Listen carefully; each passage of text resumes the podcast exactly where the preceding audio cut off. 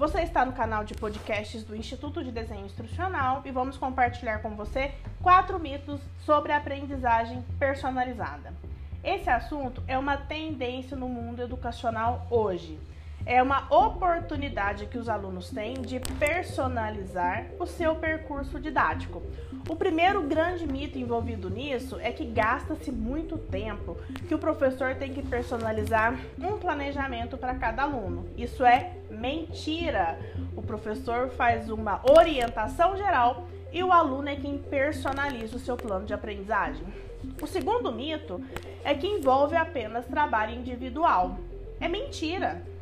O aluno pode trabalhar em grupo, de maneira colaborativa, através das mais diversas metodologias ativas. O terceiro mito é que requer uma tecnologia super avançada. Não, às vezes a flexibilidade é um item não obrigatório. É importante entender que a, que a aprendizagem personalizada envolve o que é melhor para o crescimento do aluno e não necessariamente tecnologias avançadas.